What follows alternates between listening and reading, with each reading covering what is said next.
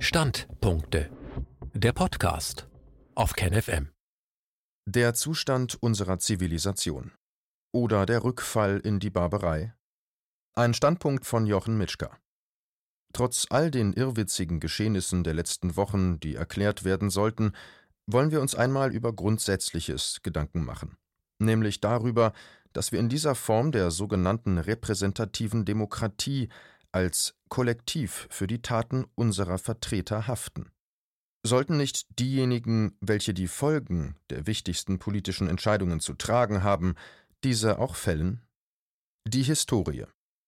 Nach dem sogenannten Zweiten Weltkrieg gab es eine Phase, in der die Welt begriffen hatte, dass es notwendig war, das Zeitalter der Barbarei zu verlassen und gemeinsame Regeln aufzustellen, an die sich alle, die Starken wie die Schwachen, halten sollten. Das begann aber schon mit dem Koreakrieg, dann im Vietnamkrieg ins Wanken zu geraten. Aber die Bedrohung der gegenseitigen Vernichtung im Kalten Krieg war wie Sand im Getriebe der zivilisatorischen Rückentwicklung in die Barbarei des Mittelalters. Nach der gewaltlosen Auflösung des Warschauer Vertrages jedoch brach sich das ungehemmte Gesetz des Stärkeren wieder die Bahn. Und nach dem Krieg der NATO gegen Jugoslawien waren wir wieder auf dem Weg in die Vorkriegssituation, das geprägt ist durch das Denken in Blöcken, das Reduzieren der Sicht auf die eigene, das Kämpfen um den besten Platz in der Höhle unserer Vorfahren und das Kämpfen um die beste Höhle für die eigene Gruppe. Einen solchen Rückschritt gab es schon einmal, als das finstere Mittelalter die zivilisatorischen Errungenschaften der Antike vergaß. Nun sind wir wieder einmal so weit, Aufklärung, Völkerrecht, Menschenrechte, Demokratie, alles nur noch Floskeln und leere Hüllen, Kampfbegriffe, sinnentleert. Ich will es an einfachen Beispielen erklären. Das Blockdenken. Schauen wir uns den Konflikt im Nahen Osten an oder im englischen Sprachgebrauch dem Mittleren Osten an. Als ich Israels Besatzungspolitik in Palästina kritisierte, erhielt ich einige türkische, aber auch syrische Anhänger in den sozialen Medien. Das nahm noch zu, als ich die Besatzungspolitik der USA verurteilte. Als ich dann das Vorgehen der Türkei im Norden Syriens kritisierte, nannte man mich einen Freund der kurdischen Terroristen, und nachdem ich dann den Teil der Kurden kritisierte, welche die USA bei der Besetzung von Ostsyrien unterstützten, wurde ich von denen als Erdogan-Lakai entfolgt. Als ich die Besatzung des Westens Syriens durch die Türkei kritisierte, wurde ich zum Putin-Pudel.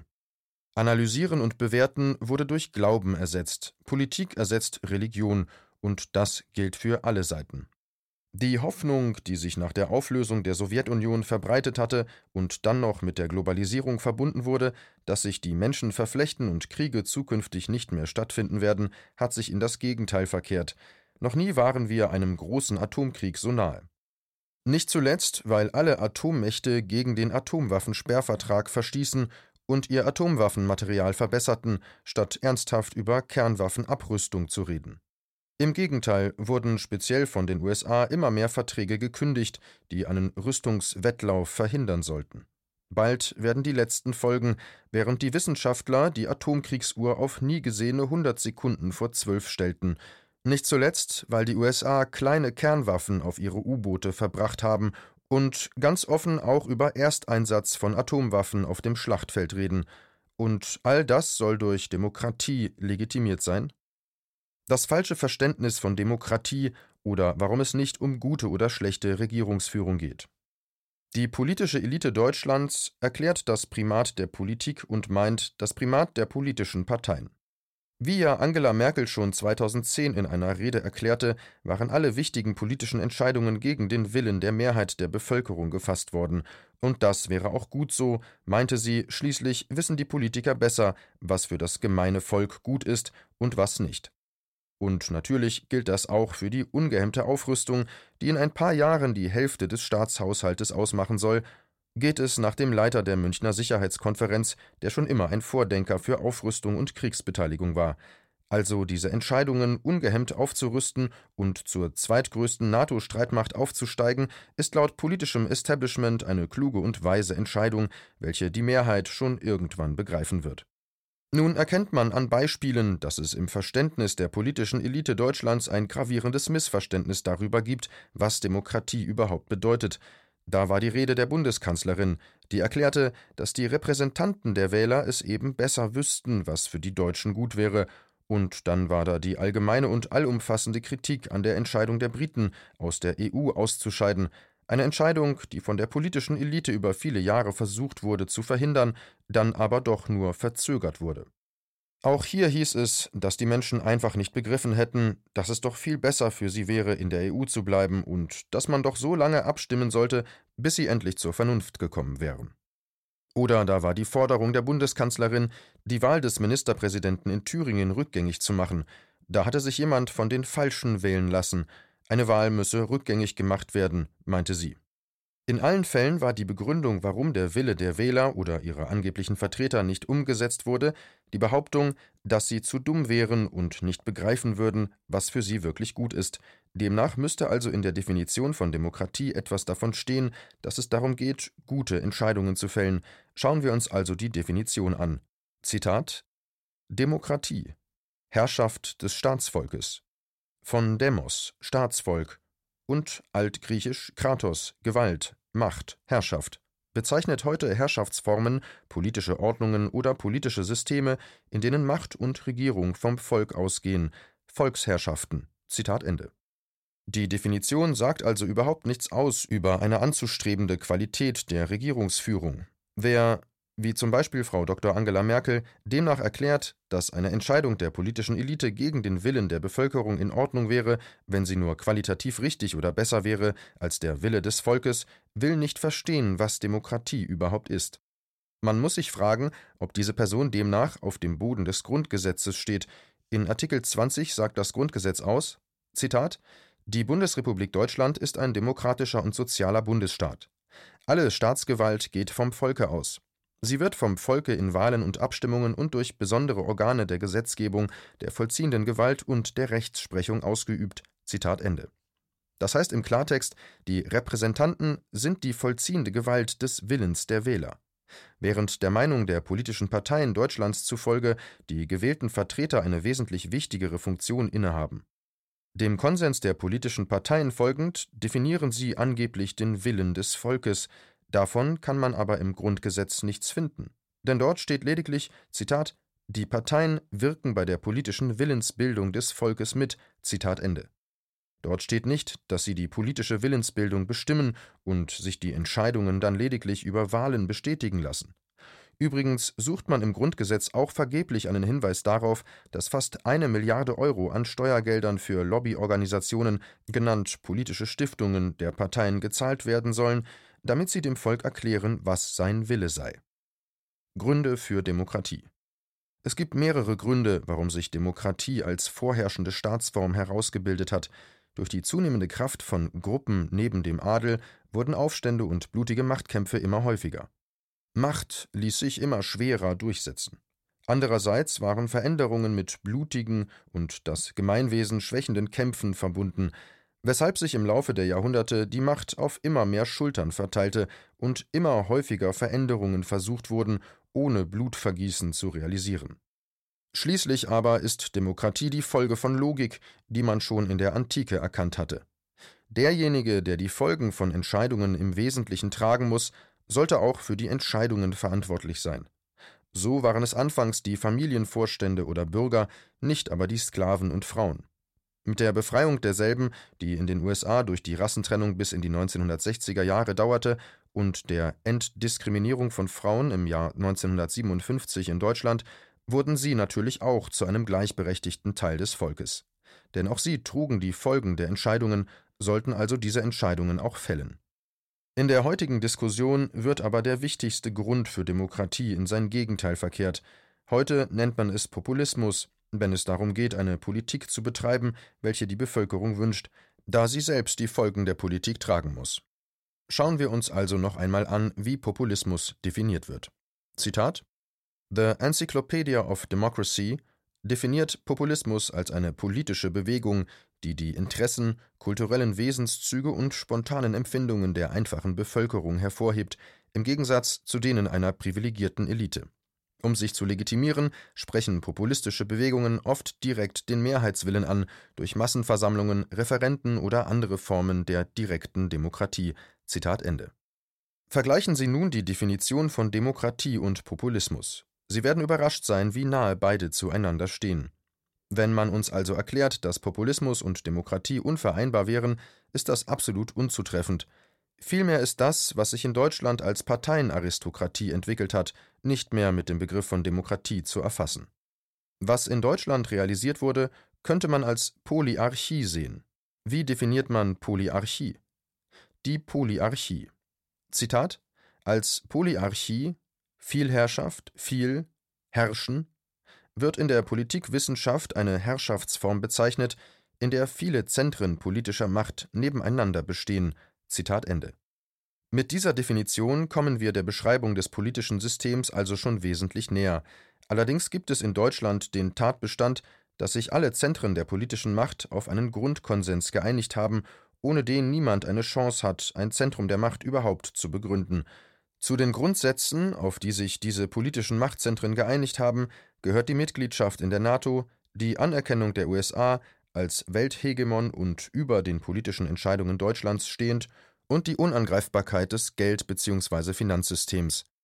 Wenn man nun sieht, dass diese Grundsätze aber in erster Linie den Interessen einer bestimmten Gruppe dienen, kann man zu der Auffassung kommen, dass wir durch eine Oligokratie beherrscht werden. Die Oligokratie, Oligarchie. Zitat Die Oligarchie, von griechisch Oligarchia, Herrschaft von wenigen, zusammengesetzt aus Oligoi, wenige und Arche, Herrschaft, ist in der klassischen antiken Verfassungslehre die Entartung der Aristokratie. Zitat Ende. Nun ist aber diese Herrschaft der wenigen nur im Hintergrund wirksam und zeigt sich auch oft nicht in den alltäglichen politischen Entscheidungen. Diese Herrschaft wird oft nur aktiviert, wenn es um grundlegende Interessen dieser wenigen geht, bleibt ansonsten unsichtbar. Daher ist es schwierig, das deutsche politische System wirklich als Oligarchie oder Oligokratie zu bezeichnen. Nun sind allerdings alle Herrschaftsformen von der Monarchie über Aristokratie zur Demokratie grundsätzlich weder als gut oder als schlecht anzusehen. Entscheidend ist vielmehr, ob die Herrschaft im Interesse des Gemeinwohls der Allgemeinheit oder zum Nutzen einer kleinen Schicht von Herrschenden ausgeübt wird. Ist die Qualität der Entscheidungen einer Herrschaftsform entscheidend? Die Frage, welche Herrschaftsform die beste ist, kann episch diskutiert werden. Da gibt es den Monarchen, der sein Leben lang darauf erzogen wird, unangefochten und ohne jeden Eigennutz nur für das Wohl der Untertanen zu regieren. Dann gibt es die Oligarchen, welche längst alle weltlichen Wünsche erfüllt haben und nur noch zum Nutzen des Gemeinwesens agieren. Aber bei der Herrschaftsformen und ihren diversen Mischsystemen sowie der Polyarchie fehlt die Anerkennung der Menschen als selbstbestimmte Wesen.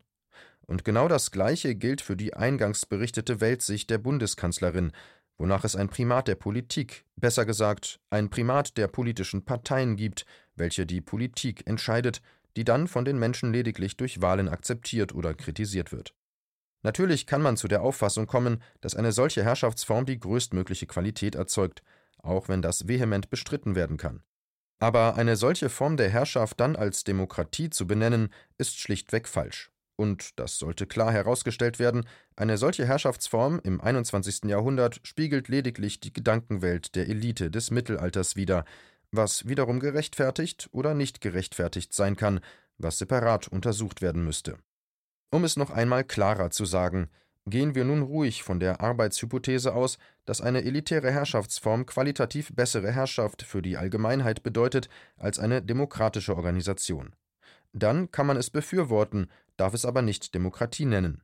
Es handelt sich vielmehr um eine Polyarchie in einem durch oligarchische Kräfte definierten Rahmen. Nun kann man die Meinung vertreten, dass das 21. Jahrhundert eigentlich ein Zeitalter sein sollte, in dem die Menschen über ihr Schicksal selbst entscheiden sollten. Wenn Deutschland in den Krieg geführt wird, dann sollten alle Menschen darüber entscheiden, denn Krieg wird alle Menschen betreffen. Am wenigsten übrigens die Eliten, welche derzeit über Krieg und Frieden entscheiden, aber den Repräsentanten des Volkes gerade mal 15 Minuten geben, um zuzustimmen. Wenn die politischen Eliten Deutschlands planen, die Rüstungsausgaben so hoch zu schrauben, dass sie in einigen Jahren fast die Hälfte der Ausgaben der Regierung ausmachen werden, muss man sich fragen, ob das nicht etwas ist, über das jene entscheiden sollten, welche im Wesentlichen davon betroffen sind, alle Wähler Deutschlands. Denn wer das zweitgrößte Rüstungsbudget der NATO in Erwägung zieht, mit Ausgaben, welche diejenigen des größten Landes, der zweitgrößten Atommacht Russland übersteigt, der muss sich fragen lassen, wie er eine solche Entscheidung mit der Behauptung von Demokratie in Einklang bringt, wenn diese Entscheidung nicht separat dem Volk überlassen wird, also jenen, welche die Konsequenzen zu tragen haben. Um es klar zu sagen, ich behaupte nicht, dass Entscheidungen, die durch echte Demokratie gefällt werden, besser sind als jene, welche durch Eliten gefällt werden, sondern der Hauptgrund, Demokratie zu fordern, ist der, dass jene, welche die Folgen der Entscheidungen zu tragen haben, sie auch fällen sollten. Konsequenzen so wie der Geist und zum großen Teil der Buchstabe des Grundgesetzes durch die Parteienaristokratie ausgehöhlt und teilweise in sein Gegenteil verkehrt wurde, ist auch der Begriff Demokratie zu einem Schlagwort verkümmert. Es wurde lediglich zu einem neu definierten Kampfbegriff wie Freiheit oder Menschenrechte. Der Begriff verschleiert die wirklichen Verhältnisse und Hintergründe ebenso wie die Kampfbegriffe Responsibility to Protect R2P oder Flugverbotszone oder robuste humanitäre Interventionen. Die entscheidende Frage, ob wir das akzeptieren oder nicht, liegt in der Ansicht begründet, ob wir Entscheidungen einer Gruppe elitaristisch selbstdefinierten Menschen folgen wollen oder ob wir den Anspruch haben, selbst über unser Schicksal zu bestimmen. Aber um diese Entscheidung für sich zu fällen, müsste man natürlich erst einmal das Bewusstsein entwickelt haben, dass es eine solche Entscheidungsmöglichkeit gibt. Um das zu verhindern, agieren alle derzeit herrschenden Kräfte gemeinsam und ziehen an einem Strang, da diese Kräfte auch die meinungsbildenden Medien maßgeblich beeinflussen, ist es so unendlich schwer, den Menschen diese Entscheidungsmöglichkeit klarzumachen. Es ist legitim zu sagen, dass man lieber einer Elite folgt, als selbst die Verantwortung zu übernehmen, aber zu verhindern, dass Menschen diese klare Entscheidung fällen können, indem man behauptet, es gäbe Demokratie und die Menschen würden ja die Entscheidungen fällen, zeigt auf, wie ängstlich die derzeit das politische System beherrschenden Kräfte sind, ihre Macht zu verlieren. Die Angst beruht auch zum großen Teil darauf, dass die elitären Kräfte durch die Behauptung, die Menschen würden in der sogenannten repräsentativen Demokratie ja ihr Schicksal selbst gestalten, die Verantwortung für ihre Taten ablehnen. Anders als dies ein Diktator tut. Er sagt klar, dass er die Entscheidungen fällt und wird dadurch implizit rechenschaftspflichtig. Derweil die Elite in Deutschland die Verantwortung ablehnt und sie jenen aufbürdet, die eigentlich gar keinen Einfluss auf die Entscheidungen hatten, den Bürger. Warum elitäre Demokratie in Deutschland gefährlich ist.